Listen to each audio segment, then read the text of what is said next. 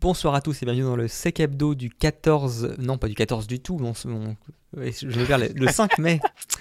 Euh, voilà, je me suis fait avoir en lisant mon propre texte. Euh, Aujourd'hui, je suis en compagnie de Mi, salut Mi, Bonsoir. et de Jill. Salut Et aujourd'hui, on a quand même pas mal de, de petites news. Alors, on en a une déjà qui va être assez sévère, assez salée, même, j'oserais dire. Parler de la vulnérabilité SALT. Euh, ensuite, on parlera Oh. du MFA obligatoire chez Epic Games, du, des redirections de boîtes auto, boîtes automatiques dans Outlook, d'un ransomware quand on a tout raté, d'un exemple de social engineering assez poussé par téléphone, de déplacement latéral entre machines euh, gérées par Azure AD, le traditionnel corner vuln bien évidemment, et enfin une découverte de la semaine. Sur ce, il est temps d'ouvrir le comptoir. C'est parti.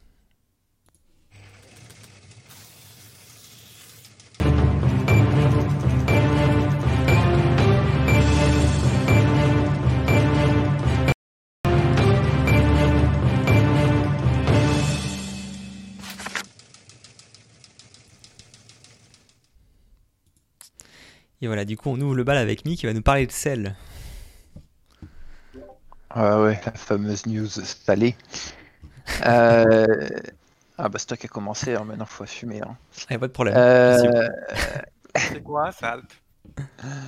Euh, Salt, euh, c'est euh, un logiciel d'orchestration et euh, de gestion euh, d'infrastructure. Euh, globalement, c'est un peu pet-like. Moi, en tout cas, c'est comme ça que je le caractérise euh, actuellement. Euh, c'est un logiciel euh, qui avait euh, déjà eu quelques vulnérabilités début janvier, le 15 janvier, si je me trompe pas. Mais de moindre mesure, on n'était pas sur du, de la RCE en 10 euh, comme on a actuellement. Globalement, comment ça s'est passé? Alors, on va faire la timeline. Il y a à peu près 15 jours, euh, entre 15 jours et 13 jours, euh, il y a eu une annonce qui est passée assez discrètement parce que ça n'a pas été relayé sur les réseaux sociaux de l'entreprise, ça n'a pas fait plus de bruit que ça. Mais euh, Salt Stack, donc ceux qui sont derrière le logiciel Salt, a mis un petit PDF pour prévenir la communauté qu'il y aurait une mise à jour assez importante avec pas de numéro de CVE et pas plus d'informations que, que ça, quoi. Donc, euh, et c'est pas super euh, ébruité, donc pas plus de gens ont fait euh, trop de, bruit là-dessus. Et puis, bon, on a F-Secure euh, qui a publié, si je me trompe pas, je dis le 30 avril hein, ou le 29 avril, du coup, la vulnérabilité, enfin les deux vulnérabilités qu'ils ont trouvées, hein, donc c'est les 2021, euh, 2020, euh, CVE 2020 11 651 et euh, 11 652. Euh, donc euh, la première c'est euh, une RCE et euh, l'autre euh, de tête, euh, je dirais que c'est un info leak. Non, c'est un directory traversal vulnerability. Voilà. Euh, du coup, euh, qu'est-ce qui s'est passé? Ben, Avec les détails qu'il y avait, euh, ça a été assez rapide. hein. Comme FireEye l'avait prédit dans son blog, en 24 heures, il y aura une exploitation. Euh, alors, je ne sais pas si le premier s'était déjà exploité. Moi, j'ai pas d'écho dans ce sens-là. Euh, par contre, le samedi matin, euh, oui, il y avait déjà des échos comme quoi c'était exploité de manière. Les premières exploitations qui ont été vues sont plus ou moins attribuées à un botnet qui a fait du crypto mining. Les deuxièmes exploitations qui ont été vues, c'est du dépôt de RAT euh, NSPSS ou NSSPS. Euh, et euh, après aussi des backdoors euh, sous forme de crontab backdooré ou autre joyeuseté dans le genre. Le, le Euh, principe, euh, c'est de prendre le contrôle du serveur euh, maître dans, la, dans Salt Stack et, euh, et après de faire exécuter les ordres sur les, sur les minions. T'as- La vulne, elle est pas au niveau de l'agent, non? Eh ben pas du tout. Euh, Le principe, c'est de prendre en- effectivement en, en- le contrôle du, serveur. Et après, bah, du coup, tu on le serveur. Sauf que euh, les gens euh, sur les exploitations, à ma connaissance, il y a eu quelques cas, mais pas, c'était pas des choses qui étaient distribuées pour être violemment exploitées. C'était plus au fur et à mesure que l'acteur se déployait. Mais dans un premier temps, c'était vraiment on le serveur et puis bah, faire miner du crypto. Alors, euh, du coup, euh, il y a un cas qui est assez intéressant. pour l'instant, l'équipe qui est derrière, donc le cas qui s'est fait compromettre, c'est le serveur de City Certificate Transparency de DigiCert. Et donc avec ça, bah, on peut avoir accès à, pas mal d'informations. Et les gens ont juste miné du crypto pour l'instant. C'est ce qui est annoncé hein, par DigiCert. Donc c'est un peu comme si l'attaquant avait attaqué, je sais pas, Microsoft et qui s'était mis, je sais pas, à faire du DDoS quoi l'utilité de l'attaque euh, était euh, assez faible par rapport aux moyens qu'il aurait pu avoir euh, sur, sur ce système-là. Et c'est globalement ce qui a été vu à peu près partout. Après, il y a quand même des cas de rat et de backdoor, quand même, qui sont assez importants. Et notamment chez un fournisseur de systèmes d'exploitation, il y a eu des choses un peu plus évoluées qui ont été faites.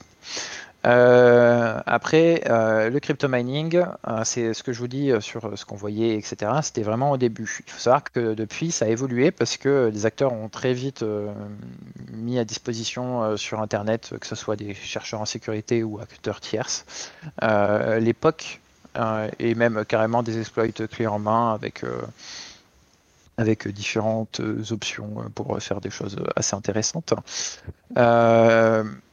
Et quand ça arrivait ça, on a vu assez rapidement euh, derrière euh, du coup le changement de tactique avec plus de backdoor et euh, même pour certains du filtre avec des IP tables uniquement pour attaquants. Ce qui était assez intrigant, mais bon. Qu'est-ce qu'il faut retenir de Salt? Alors, plus gros score CVE possible sur CVSS, je veux dire d'époque dans la nature. Alors, euh, je sais pas, euh, je crois que Campus Cody, euh, il en a sorti 4 ou 5, à peu près même nombre de mon côté. mais enfin, faut savoir que c'est clé en main. Cependant, avant de patcher, moi j'ai une petite petit bémol pour la, team qui, a fait le, patch. ils se sont plantés dans un nom. donc il y a une typo qui casse euh, les euh, modules euh, qui s'appelle la méthode de runner, je crois, de tête. C'est ça.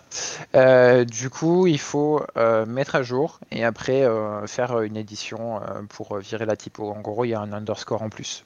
Voilà. Tout simplement. donc sur ça, ben, il faut faire en sorte de le virer pour que ça fonctionne correctement, surtout si vous utilisez runner. les mises à jour sont disponibles chez euh, la branche 2019 et chez la branche 3000. Euh, ce qui est euh, conseillé, c'est de faire une copie du serveur et ensuite de faire la mise à jour.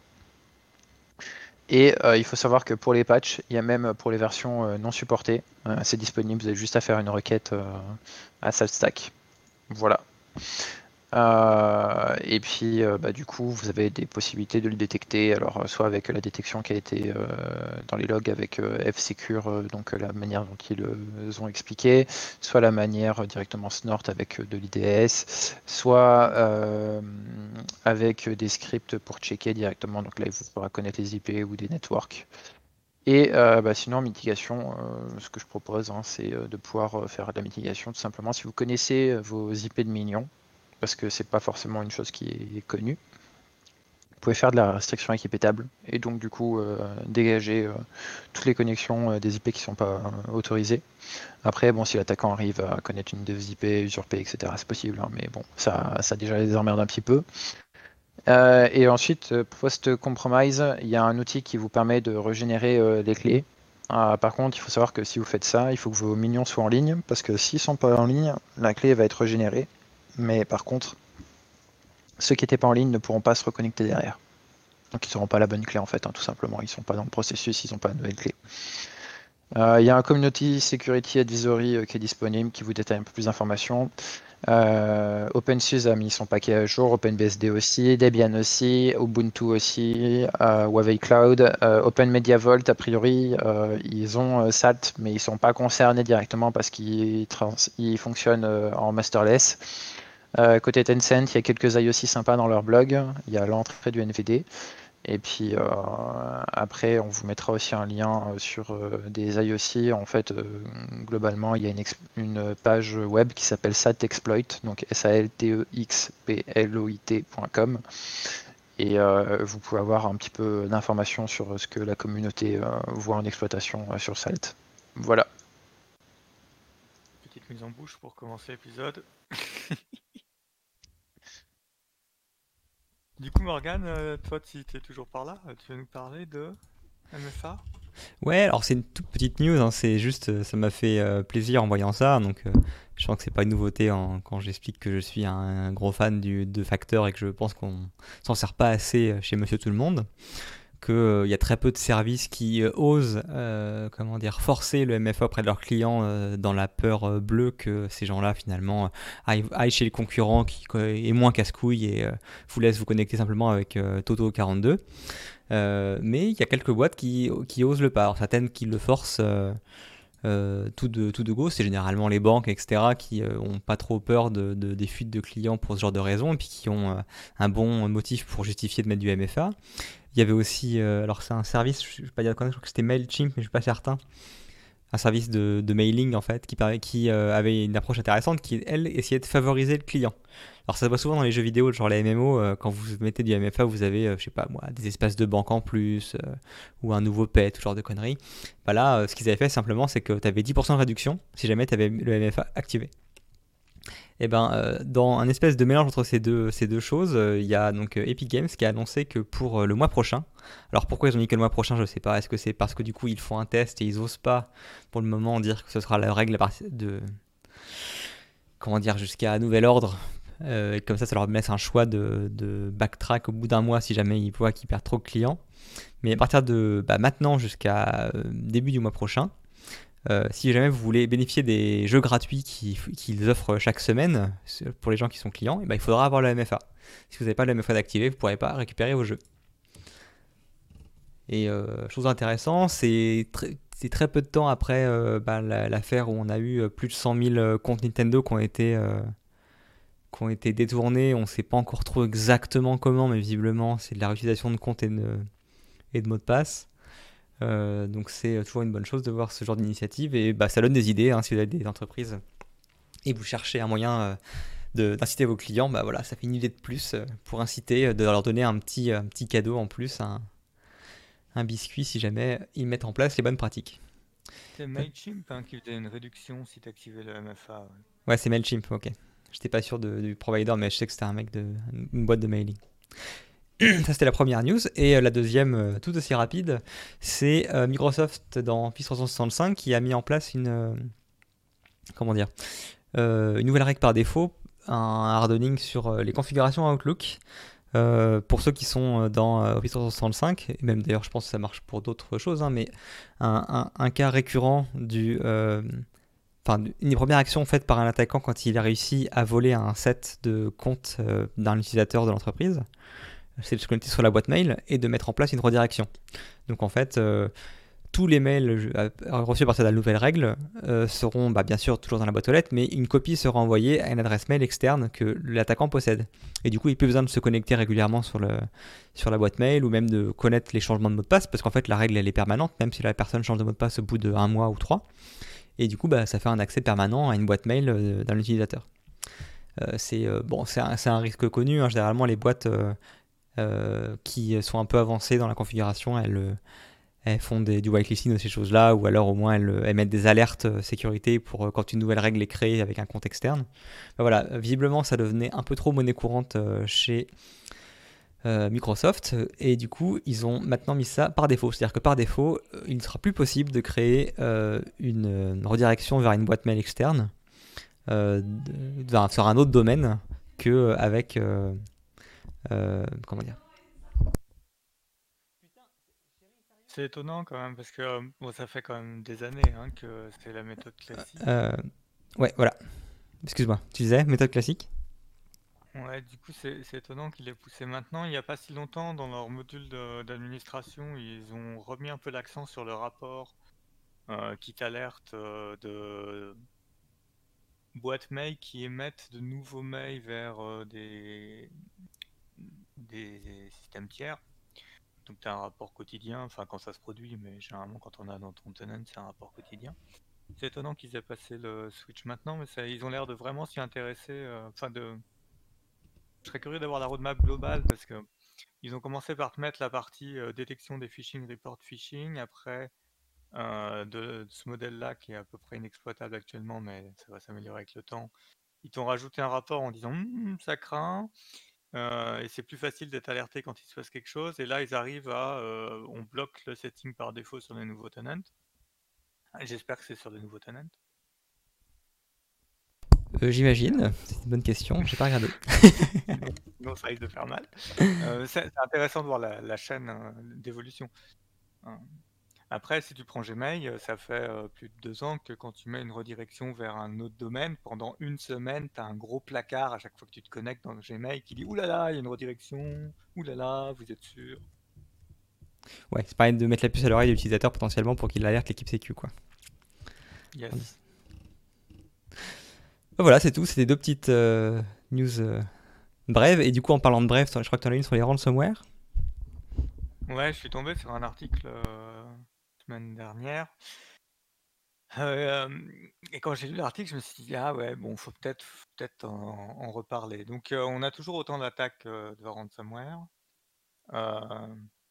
On sait tous à peu près ce qu'il faut faire pour y contrer, mais en fait, comme ça a l'air d'être compliqué, je te dis qu'on va y rappeler. Donc, la règle numéro un, pour... il y a trois règles pour pas être ciblé ou limiter la casse. Hein. Faut virer les RDP exposés sur Internet. Bon courage si vous en avez. Euh, faut, du moins, faut limiter leur exposition, surtout en ce moment. Il faut euh, activer les options dans Office qui permettent de bloquer les macros quand ça vient, quand le fichier a été téléchargé depuis Internet, enfin depuis le réseau plus précisément. Euh, et ça, c'est un setting qui n'empêche pas les gens d'avoir des macros quand ils ont écrit leur propre macro. C'est juste que quand ils ouvrent un truc qui vient du navigateur ou d'un partage réseau, par défaut, ça va pas être euh, autorisé. Et, pour l'autoriser, il faut faire clic droit sur le fichier, propriété, machin. Ça, demande 5 clics et du coup, euh, l'utilisateur peut pas faire ça juste parce qu'on lui dit il faut activer les macros et ça vous évite d'avoir euh, tous les tous les exploit kits basés sur des macros qui tournent. C'est un pauvre setting de GPO qui passe plutôt bien en changement si votre service desk a la procédure euh, pour euh, contourner quand il y a des gens qui se plaignent. Et enfin, un autre truc encore assez simple sur les Windows 10, c'est probablement les versions antérieures, mais je n'avais pas testé. C'est dans votre GPO de durcissement d'enlever le SE debug privilege qui est par défaut affecté à administrateur, backup opérateur, enfin deux trois trucs comme ça. Vous le virez, vous le mettez que sur un groupe AD par exemple qui est vide, histoire que si vous en avez besoin, vous puissiez remettre quelqu'un dans le groupe.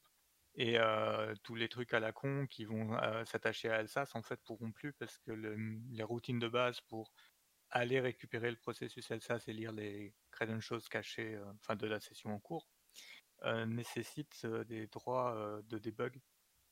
Et donc ça va les bloquer à ce niveau-là. Donc en gros, il y a trois trucs qui sont pas trop. Alors RDP c'est compliqué selon vous, vous avez fait. Les macros c'est pas très compliqué. Et ce debug privilege c'est pas très compliqué non plus. Et ça n'empêche pas un développeur qui débug ses programmes à lui de débugger ses programmes. hein. Ça empêche de débugger des programmes qui tournent en système. Euh, donc voilà, bah, je me suis dit qu'il fallait rappeler ces trois trucs-là. Donc si vous n'aviez toujours pas fait ça, et ben voilà, vous pouvez vous en occuper. Effectivement, un bon point. Surtout la distinction entre les de- applications système et l'application debug des développeurs. Parce que c'est l'excuse quand même classique qu'on a à chaque fois. Ouais, alors de tu vois, moi je l'avais activé un peu sauvage, hein, euh, même j'ai des gens qui font du dev logiciel, etc. Le seul qui s'est rendu compte qu'il y avait des effets, c'était moi. hein. Euh, quand tu fais tourner euh, Process Explorer, euh, ben, il n'arrive plus à lire toutes les infos de tous les process. Et, et j'ai certains produits qui me disaient Ah, vous tournez pas en administrateur, parce que je pense qu'ils voulaient faire du debug aussi avancé, et que c'était des produits de sécurité en l'occurrence. Donc ça, vous, enfin, franchement, vous pouvez y aller tant que c'est sur les clients et pas sur les serveurs. Très bien. Euh, bah, du coup, je vais enchaîner sur euh, une news un tout petit peu plus longue euh, qui m'a beaucoup intéressé, qui est un peu intemporelle pour le coup, qui est simplement un retour d'expérience sur un. bah, C'est pas un phishing, mais c'est un ingénierie sociale assez avancé pour du détour- détournement de fonds. Donc, ça a été reporté par Krebs. Et visiblement, c'est un contact à lui qui lui a remonté l'histoire, qui est arrivé au contact. Donc en l'occurrence, le contact, c'est quelqu'un qui bosse dans la Sécu. Donc justement, c'est quelqu'un qui est quand même généralement un peu plus alerte que la moyenne sur ce genre de type de fraude. Et ça montre justement, bah, ça peut toucher même des gens qui sont relativement parano sur, et au courant des, des techniques d'attaque et que euh, finalement, euh, dès qu'il y a de l'argent en jeu, euh, ça dérange pas les gens de faire du très ciblé et de manière assez violente. Donc qu'est-ce qui s'est passé? C'est donc il est appelé Mitch dans le dans l'histoire. Donc Mitch un, un, jour reçoit un coup de fil qui semble venir de sa banque et qui avertit d'une utilisation frauduleuse de son compte. Et euh, donc euh, il vérifie. Donc le color ID, donc c'est c'est le color ID. Je sais même pas si c'est quelque chose que tu peux choisir en France, mais c'est très courant aux USA.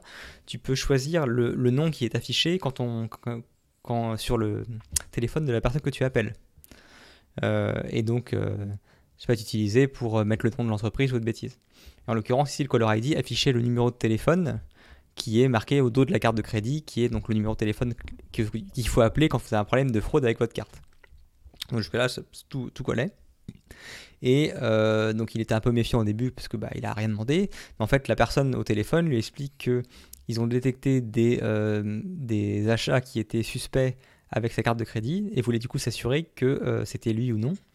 Et donc, enfin, si la personne avait remarqué quoi que ce soit. Du coup, lui, il se connecte à côté sur son compte en banque et il se rend compte qu'effectivement, il y a eu quelques retraits qui ont été faits de des petits achats à moins de 100 dollars dans des magasins et un retrait apparemment en distributeur de billets à 800 dollars. Hum, effectivement, j'ai rien fait de tout ça.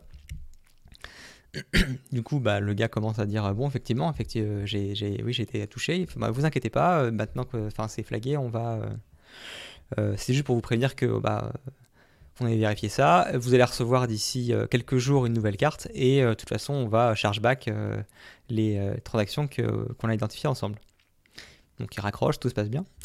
Et euh, le lendemain, euh, rebelote, coup de fil à propos de son compte. Là, du coup, il trouve ça un peu louche et euh, il met la personne en attente et il appelle en parallèle sa banque. C'est un conseil qu'on a généralement assez souvent aux utilisateurs, c'est quand vous avez une communication que c'est pas vous qui avez, enfin, qui n'a pas été initiée par vous et que vous trouvez que le correspondant est louche ou vous n'avez pas être sûr de son identité, ben, la meilleure approche, c'est simplement de raccrocher et de rappeler directement le correspondant avec le numéro que vous connaissez être légitime pour vérifier que c'est bien la bonne personne. Là, en l'occurrence, il a fait un, entre-deux où en fait, il a gardé la personne en attente. Il a appelé le service téléphonique, service client de sa banque. Et une fois qu'il a eu un opérateur, il a dit Excusez-moi, est-ce que vous avez en ce moment un appel avec moi? Et il fait Oui, oui, je confirme, on a en ce moment un autre, un autre, un autre agent qui en appel avec Mitch. Déjà, ils arrivent à savoir ça. Hein. Ils ont un bon système de centre d'appel. Hein. Bah, visiblement. du coup, bah, le gars rassuré, il fait bon, merci, je vous remercie. Bah, du coup, je repasse avec votre collègue et puis il raccroche et puis il, reprend avec l'autre collègue. Et le collègue, mon conversation initiale de qui follow-up sur les transactions, etc. Et qui demande une vérification d'identité pour euh, s'assurer qu'il c'est bien avec la bonne personne. Donc, c'est un truc apparemment qui est une procédure qui est courante avec sa banque à lui. Ce qu'ils font, c'est que pour s'assurer que la personne qu'ils ont au téléphone est la bonne, ils envoient un code euh, par SMS et tu donnes euh, ce code-là euh, à voix haute et ça prouve que tu es bien la personne qui possède le téléphone qui est enregistré chez eux. Euh, du coup, bah, il s'exécute, il reçoit le code et il le fournit. voilà, on le confirme que ce sera réglé maintenant et qu'il n'y a plus rien à faire. Quoi. Donc le mec raccroche. Et le lendemain, il voit qu'il a un nouveau transfert de son compte, enfin qui part de son compte vers un autre compte, un autre compte qui est à son nom mais qui n'est pas lui. Euh, où le gars retiré, enfin en gros c'est 9800 dollars, donc en gros ils ont retiré 10 000, mais juste en dessous du threshold parce qu'ils doivent connaître que la banque euh, reste des flags quand euh, c'est au-dessus de 10 000 dollars quoi. Et bah maintenant du coup il a affaire à un vol de fric et un vol d'identité. Et en fait le gros twist c'était que quand il avait la personne, le, personne qu'il a eu au téléphone depuis le début en était bien sûr donc un arnaqueur, c'était pas la banque. Et quand il a appelé la banque en parallèle pour savoir s'il était bien avec, avec eux au téléphone sur un autre appel, la banque était bien en appel avec, avec lui, mais pas avec lui. C'était avec la personne qui se faisait passer pour lui. En fait, l'attaquant était en parallèle en train d'appeler pour demander à créer un nouveau virement sur un nouveau compte. Et en fait, justement, c'est la vérification d'identité, ils lui ont redirigé le code en fait. C'est-à-dire que l'attaquant une fois que, que la cible, enfin que, que, Mitch était entre guillemets un peu est prêt à mordre à l'hameçon, il a demandé à la véritable banque de faire le, transfert. La banque justifie le process, envoie du coup le code de vérification. Et lui, l'attaquant, bah, lui repasse sur Mitch en disant Tu as, dû recevoir un code de vérification, euh, merci de me le donner pour vérifier que c'est bien vous. Quoi. En fait, il a Ah, fait un je espèce de man in the middle pour l'appel. Je trouve ça intéressant parce que là, on a quelqu'un quand même qui est relativement, euh, on va dire, euh, consciencieux, qui a, pris, qui a fait beaucoup de, très bonnes approches sur la façon dont il a géré le problème. On a une banque qui prend les choses quand même relativement au sérieux, qui fait des vérifica- vérifications d'identité au téléphone. Et bah, malgré tout ça, les mecs, euh, voilà, ils ont réussi à détourner euh, plus de 10 000 dollars euh, de la personne avec quelques tricks, enfin quelques astuces, notamment le fait de faire un double appel. Quoi. Du coup, la, bonne foi de, la victime sera démontrée parce que c'est pas un schéma classique, c'est pas un truc tout pété. Donc, euh, je pense qu'il a pas trop de risques pour son chargeback euh, vraiment le vrai. Hein. Non, par contre, euh, contester la création d'un compte en banque à son nom, ça, va- ça peut être plus compliqué. Ah, par contre, ouais, du coup, avec euh, les identifiants volés, ouais, ça- Ouais. enfin les identifiants, les, Ouais. les informations volées, ouais, ça c'est plus compliqué. Après, il faut voir si le compte est vraiment à son nom. hein, Parce que souvent, le nom euh, qui est indiqué ne, pas- ne correspond pas au nom qui est réellement le nom du numéro de compte qui est à côté. Oui, ça c'est encore un autre truc, effectivement. C'est un, enfin, des arnaques euh, classiques sur euh, les limitations de virement. euh, Tu mets ton, le nom et en fait, c'est quasi, enfin, très peu de banques permettent de vérifier en temps réel la correspondance entre l'IBAN et, et l'identifiant, visiblement, dans certains pays en tout cas. Et du coup, bah, c'est invérifiable. Le dernier point qui était intéressant, c'est qu'il a dit qu'en en rétrospective, en fait, en repensant à la conversation qu'il a eue, une chose qui aurait dû lui mettre la puce à l'oreille, c'est le fait que quand il a justement appelé le véritable service, comment dire, la véritable banque, la banque lui a demandé s'il allait voir de la famille en Floride. Et sauf qu'il a pas trop tiqué, il a fait euh, non, non, non, non. Et en fait, c'est parce que euh, les attaquants avaient euh, annoncé qu'ils partaient en vacances en Floride. Parce qu'ils allaient faire des retraits en Floride et pour du coup désactiver, euh, bah, quand tu fais des retraits dans un, un autre état, ça, ça lève des alertes. Mais en fait, ils avaient, justement, le mec, euh, pendant que sa conversation, entre guillemets, où il voulait créer un compte, il, a dit- il avait euh, raconté l'histoire qu'il partait justement en vacances en Floride pour que les prochains retraits qu'il ferait euh, dans cet état-là ne soient pas flagués et bloqués. Et du coup, quand on lui a dit qu'il partait en vacances en Floride, il a pas fait la relation. Non, on lui a demandé euh, s'il avait de la famille en, en Floride, pas s'il partait en vacances. D'accord. Et du coup, il a pas. un- Sur le coup, il a. il a un il- peu foiré hein, la vérification du côté de la banque. hein, Ouais. même. Ouais, mais enfin bon, tu vois que c'est. Enfin, Mais il y a un bon schéma. hein. Il y a quand même un bon schéma. Je trouvais l'histoire assez violente, ouais. C'était assez ouais, intéressant. c'est c'est pas mal. hein. En France, ce sera. Je sais même pas comment ça marche. Parce que moi, j'avais été appelé une fois sur de la fraude, euh, carte bancaire, euh, qui en l'occurrence n'en était pas. Mais euh, je sais plus s'il se présente au nom de ta banque ou si euh, il se présente. euh, ah, je sais plus.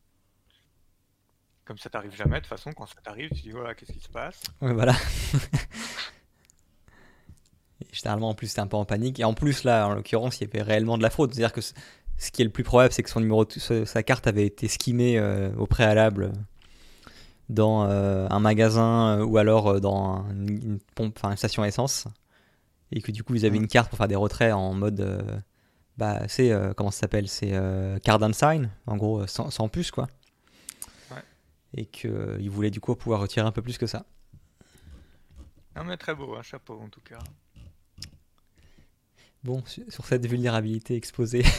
ben non, c'est pas le cordon maintenant, attention. On a un dépassement de Eh non, entre machines. Il reste un truc, ouais, alors, euh, c'est sympa de dire, euh, euh, aujourd'hui dans la vision moderne workplace de Microsoft, vous avez peut-être plus de contrôleurs de domaine. C'est-à-dire que vous pouvez avoir vos PC, là en l'occurrence l'article est sur les PC, vous pouvez avoir vos PC qui sont joints dans, à votre tenant euh, Azure, géré par Intune, euh, ou pas d'ailleurs. Je suis même pas sûr qu'il précise forcément. Enfin, il faut que votre machine elle soit dans donc pour, euh, pour- soit dans Azure AD. Pour la joindre dans, dans Azure AD, c'est comme quand vous joignez votre domaine euh, interne, sauf que bon, bah, là c'est Azure. Et la personne s'est intéressée à qu'est-ce qu'on peut faire en déplacement latéral, parce que quand on a la main sur un PC du domaine, on sait qu'on peut essayer de faire du pass de hash, de jouer donc avec Kerberos et, NTLM, mais avec un Azure AD où bah, lui il connaît pas Kerberos, il connaît pas NTLM, ces attaques-là, euh, ça marche plus quoi. Et donc il a cherché qu'est-ce qu'il pouvait faire dans cette configuration où le PC est joint à un Azure AD pour se déplacer latéralement. Et ce qu'il a remarqué, c'est que quand on joint un PC à Azure AD, on a deux nouveaux groupes qui arrivent, enfin on a deux nouveaux SID qui arrivent dans le groupe local administrator. et donc il y a des groupes Azure AD, je ne vais pas noter lesquels, mais qui permettent d'administrer l'ensemble des machines. Si vous aviez l'habitude d'administrer vos machines qu'avec un compte admin local et de plus avoir personne qui a des droits sur tout le parc, ben, quand vous joignez Azure AD hein, vous avez de nouveau deux rôles administratifs Azure AD qui s'appellent Global Administrator et Device Administrator, qui deviennent de fait administrateurs de l'ensemble des machines. Donc si vous récupérez ces comptes-là, ben, vous avez des creds. après, si tu récupères un compte Global Admin sur un tenant, mais Device Administrator, je pense que c'est donné avec un peu plus de, souplesse. donc il y a deux, deux credentials avec lesquels on pourrait jouer, mais il faut réussir à les choper. Et après, il s'est dit, mais alors comment la communication intermachine fonctionne? Parce que il faut quand même que les machines d'un même tenant puissent parler, puissent authentifier l'utilisateur. Si tu crées un, un, partage réseau et que tu fais de l'authentification, ça doit quand même marcher. Et la manière dont ça fonctionne, c'est que il va y avoir un certificat temporaire, une validité d'une heure qui va être filé à l'utilisateur et qui va permettre, par comparaison qui est publique, qui est privée entre les deux PC, de vérifier qui on est. Donc en gros, on obtient un token d'une heure. Donc il disait, pour faire le déplacement latéral, il va falloir jouer avec ces tokens-là et commencer à, regarder ces nouveaux vecteurs de comment je récupère ce certificat, donc c'est avec Mimikat, c'est pas de problème. On récupère le certificat d'utilisateur, c'est avec les privés, et je vais pouvoir commencer à forger des tokens qui seront valides vers les autres machines. Donc, dans son article, il parle que des machines clients, mais on peut très bien avoir des serveurs sur, sur Azure AD, et du coup, ça va devenir assez intéressant pour commencer à faire du déplacement latéral avec les capacités qu'a l'utilisateur de base, comme on le faisait finalement, enfin comme on le fait sur les des flottes qui sont dans un domaine interne. Donc c'est pas parce qu'on passe sur Azure AD qu'on a enlevé tous les problèmes de déplacement latéraux quand on récupère un, compte utilisateur, enfin une fois qu'on a compromis la machine. Et puis, il dit aussi, il y a un truc qu'il va falloir regarder, c'est qu'est-ce qu'on peut faire, parce qu'on va récupérer aussi le certificat de la machine. Et potentiellement, avec si tu récupères, là sur les PC, il dit je vois pas trop d'intérêt, mais sur un serveur, si tu récupères le certificat de la machine, je pense qu'il y a moyen de jouer au sein de sein d'Azure AD avec ça pour aller choper d'autres machines ou du moins accéder à des ressources avec un autre set de credentials. Après, ça dépend comment sont configurées les, les machines. Donc c'est un article, voilà, un peu de prospective pour ceux qui n'ont pas ça, un peu de, il faut peut-être commencer à regarder les nouvelles attaques pour ceux qui sont rentrés dans ces, dans ces schémas de management par Azure c'est un article assez clair, hein, avec. il n'y a pas de, il, ne donne pas d'exploit. Hein, il, dit, juste voilà. Après étude, qu'est-ce qu'il y a et quelles sont les pistes intéressantes euh, pour euh, se déplacer latéralement dans un environnement Azure AD. D'accord, c'est pas du clé en main, mais c'est des, des pistes d'attaque, quoi. Voilà, c'est des thèmes, quoi. Très bien. Et euh, après ce passage dans le nuage, on revient sur Terre. Et ça va peut-être être douloureux d'ailleurs, parce que c'est le fameux corner vuln qui commence. Il faut vraiment qu'on fasse un ah. jingle. Hein. on, le dit chaque semaine, mais. Euh, euh, mais non, il n'y a pas besoin de jingle. Je pense qu'on est, on est déjà bien. Alors, euh, du coup, cette semaine, et un peu de semaine dernière aussi, hein, parce que du coup, on est un peu en retard. Donc, on commence avec Big IQ, qui a eu une petite vulnérabilité bien sympathique. Donc on est sur la CVE 2020-58-68 et donc il y avait euh, la possibilité euh, d'accéder à distance et du coup de runner un shell en route sur euh, l'interface BigIQ. Donc il faut patcher hein, bien sûr. toutes les versions sont sorties quand il y avait des fixes qui étaient disponibles et on est au niveau d'une CVSS en 9.8 pour BigIQ. Euh, ensuite, on a Oracle. Alors, on vous, je ne sais pas si on en a parlé, mais euh, il y avait le CPU euh, Oracle qui est sorti en avril 2020. Et en fait, il y a eu un blog post qui est sorti spécifiquement pour une vulnérabilité en disant qu'il fallait patcher rapidement parce que la vulnérabilité est activement exploitée. Et ce qu'a dit Oracle a été doublé aussi par les considérations du CISA américain. Euh, donc la CVE en question, c'est la 2020-2883. Euh, Et euh, elle concerne, alors il faut que je retrouve la CVE dans ce foutu. WebLogic, c'est ça? Ouais, c'est du WebLogic, je suis quasiment sûr de tête, mais, mais bon, enfin, de toute façon, WebLogic, hein, quand c'est exposé, c'est toujours bazar. par contre, ce que je voulais voir, c'est sur quel composant elle était déjà. Ah, Parce que bah, euh, attends, je retrouve mon numéro de CVE. C'est équivalent euh, pour ceux qui font du Java de Tomcat et compagnie. Hein. Yep. Théoriquement, ça devrait pas être en front, mais ça l'est souvent. Ouais, euh, théoriquement, bon. On, connaît le, théorique et le c'est exposé. Alors du coup, c'est bien la 83. Hop. Et donc, c'est sur le T3 normalement. Euh, et euh, donc on est en accès, ouais, bah, de toute façon si c'est exposé c'est fini. Hein. Donc euh, WebLogic, T3, et on n'a pas plus d'informations que ça. Il n'y a pas plus d'informations qui sont sorties, non, pas plus. Donc sur ça, il hein, faut patcher. après, pour l'instant, il n'y a pas de POC, mais il y a des attaques en cours. Donc il y a un, exploit en cours, mais pas de POC disponible publiquement à ma connaissance. Euh, ensuite, on passe sur un petit truc bien sympathique qui m'a, moi, m'a fait euh, assez sourire. Et en plus, euh, on va dire que j'étais pas loin des loges pour, pour voir le déroulé de, cette tragédie. Donc on est sur la CVE Fortinet. Donc c'est la CVE 2020 92 94. Euh, donc, euh, une entité, un compte, on va dire, qui s'appelle Under the Breach, a révélé sur Twitter qu'il avait découvert que sur euh, un forum privé russe se vendait du coup une 0D qui permettait d'avoir un accès route à n'importe quel serveur FortiMail. Donc bon, il a essayé de faire du responsive disclosure avec pas de réponse, pas de réponse, ou signer un NDA. et il n'était pas d'accord pour signer le NDA.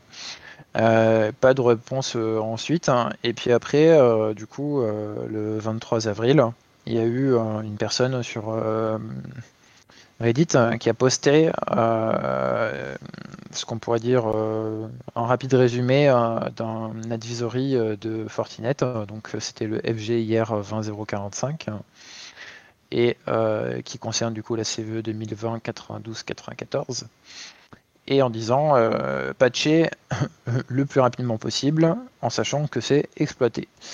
Avec euh, du coup, euh, non pas que c'est exploité, il disait pas ça dans cette version là, il disait strongly recommend, voilà.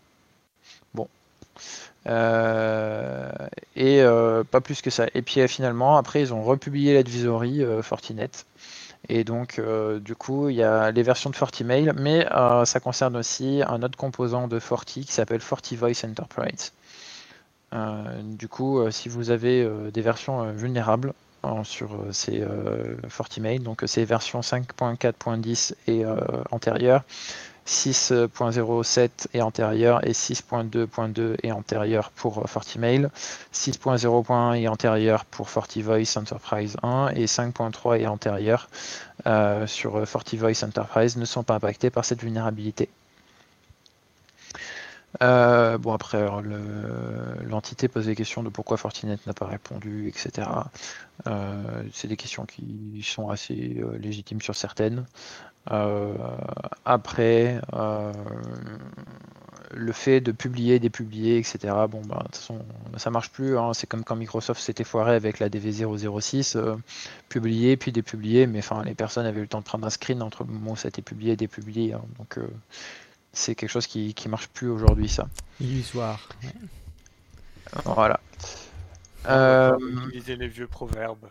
Tu vois, les trucs genre quand un mot est lâché, quatre chevaux seraient en peine pour le rattraper. C'est bien, on va pouvoir ré- réhabiliter les vieux français. Il est bien celui-là, j'aime bien. Euh, Oui, du coup, une vulnérabilité euh, sur euh, iOS XESD1 euh, Software Common Injection Vulnerability chez Cisco. On est euh, sur euh, une CVSS de 7.8. Euh, bon, il faut déjà avoir accès à, l'outil, hein, mais c'est assez intéressant. Par contre, il faut être authentifié. Mais le problème, c'est qu'en gros, on a une LPE sur, l'équipement parce qu'ils se sont foirés dans la sanititisation des inputs dans la command line. Voilà. Donc chez Cisco, c'est un peu dommage. Euh, et donc, bah, faut faire euh, la mise à jour, hein, bien sûr. Et euh, pour information, c'est une vulnérabilité qui a été découverte par Synactive, donc Cocorico, par Julien Legras et Thomas Etriard. Et puis, il y a aussi une autre vulnérabilité dont je voulais vous parler. Il faut juste que je retrouve mon lien. Euh, bon, euh, je retrouve pas. Euh, si vous avez du Xiaomi, euh, il y a un problème de confidentialité euh, dans les navigateurs.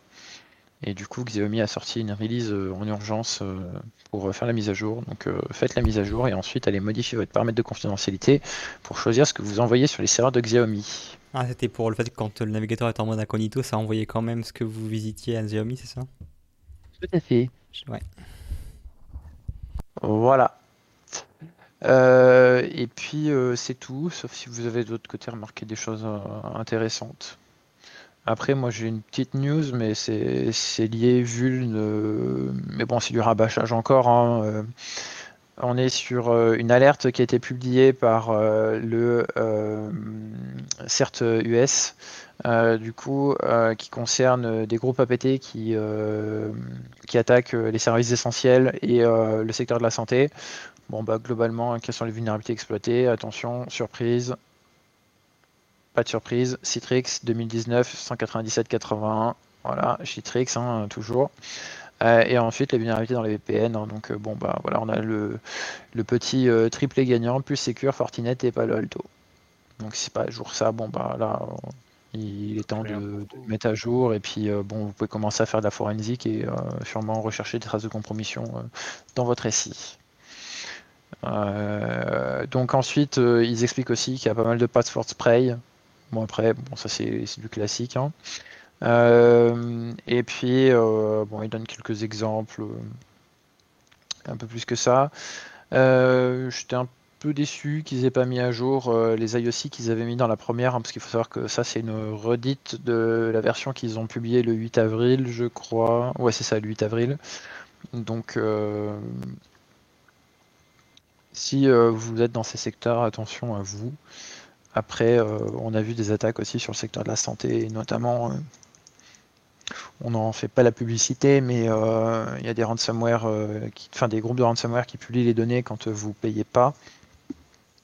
Et il y a quelques groupes de santé, que ce soit du français ou autres, qui ont été attaqués récemment et qui font partie de ces malheureuses listes. Voilà. Et oui, et euh, la divisory, enfin l'alerte, euh, c'est une alerte euh, conjointe euh, entre le CISA et euh, le NSCSC euh, UK.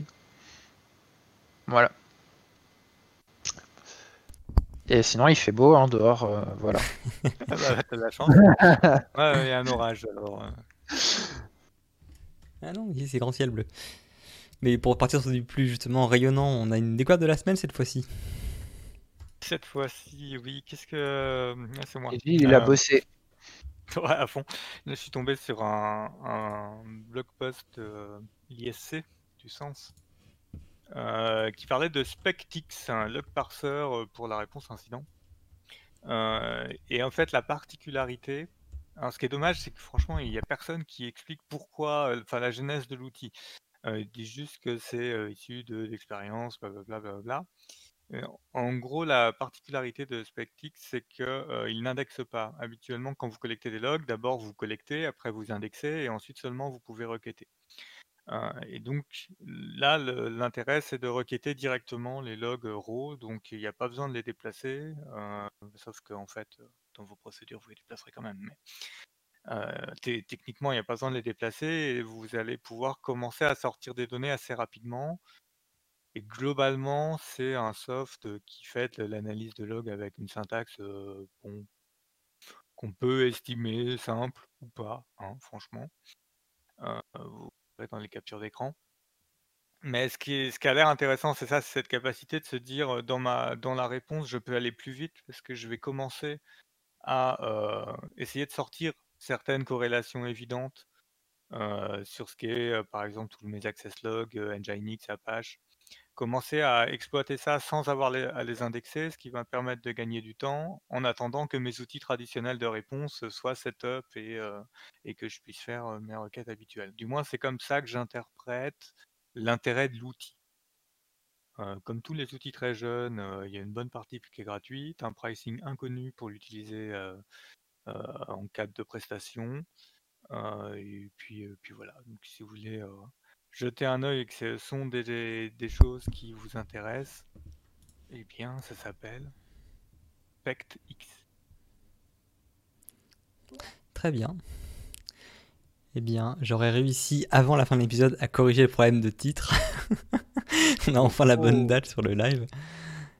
Euh, euh, merci bah, en tout cas à vous deux pour euh, vos, votre florilège de news. Merci à ceux qui nous ont écoutés en live malgré l'annonce, on va dire, extrêmement tardive. Je crois qu'on a fait l'annonce 5 minutes avant de lancer. on reconnaît les fidèles. Oui, on fera peut-être un, petit rappel. Il y a un épisode qui est sorti, donc qui n'est pas un sec hebdo, mais un épisode, comment dire, un épisode du comptoir en fait, simplement.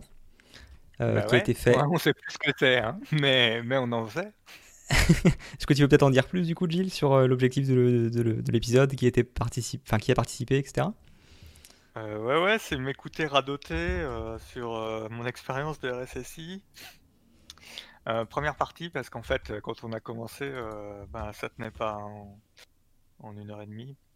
Donc on a coupé. voilà, c'est un peu revenir revenir sur bah, qu'est-ce que ça a été de prendre un périmètre où il n'y avait rien eu, comment comment c'était l'évolution, l'orga, la sécurisation des postes, la sécurisation de l'AD, la gestion du cloud, enfin il y a plein de trucs. Et donc c'est l'épisode 50 et plus tard ce sera aussi l'épisode 51 pour la deuxième partie qui pour l'instant en étape de montage dure quand même deux heures. Voilà. Donc euh, savourez l'épisode 1 et puis bah, on se reverra. On, vous, tiendra au courant quand l'épisode 2 sortira. Euh, très bien, voilà, donc euh, ça fait un, un, podcast en plus. Moi, pour le moment, j'ai eu des retours qui étaient très positifs. J'ai pas encore écouté moi-même, j'ai pas pu malheureusement être là le, jour de l'enregistrement, mais je, c'est dans ma liste. C'est dans ma liste, ne vous inquiétez pas, je vais regarder ça. je pense que c'est du coup fini pour ce Sec Hebdo. merci encore euh, pour ceux qui nous ont écoutés et qui nous écouteront euh, en, euh, en différé. Sur ce, il est temps de fermer le comptoir. À plus tard. Salut.